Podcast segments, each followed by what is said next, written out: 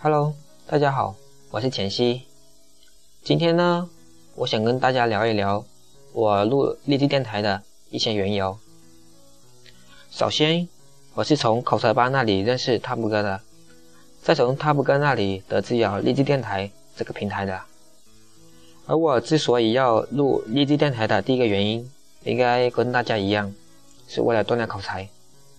毕竟在这里可以使我们开口说话嘛，这个相信大家应该深有体会，这里就不再多说了。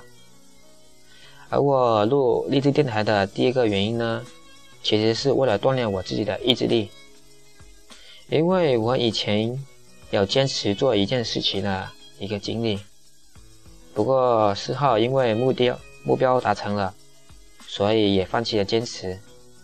而我现在想重拾我当时的那一份坚持的信念，去坚定我的人生的态度。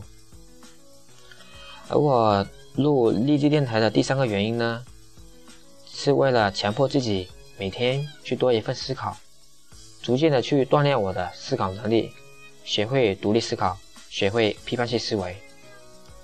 嗯，在这里我记得汤姆哥说过，人与人之间的不同。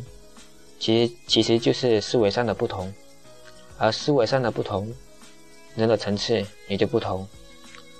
再加上我们中国式教育的失败，让我们的思维也陷入了惯性思维的泥潭。所以，为了跳出这些泥潭，我想锻炼我自己的思考能力。否则，我怎么从浅析变成深析呢？是吧？嗯，我想。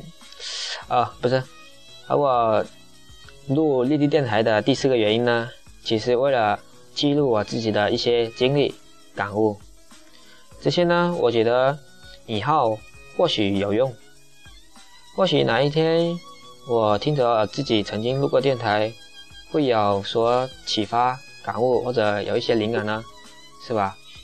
而且我觉得记录这些。对我们口才也是有很多的帮助的，因为可以积累一些话题嘛。万一哪一天跟别人聊天，刚好聊到你曾经在励志电台上聊录过的一些经历啊、感悟啊，这时候就轮到你滔滔不绝了，还会怕冷场吗？是吧？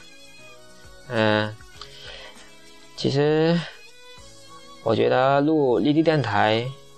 是很锻炼自己的一份方式，我也希望我们 SCW 的成员你能跟我一起坚持下去，一起去努力，一起进步。好了，今天的分享就到这里了，谢谢大家。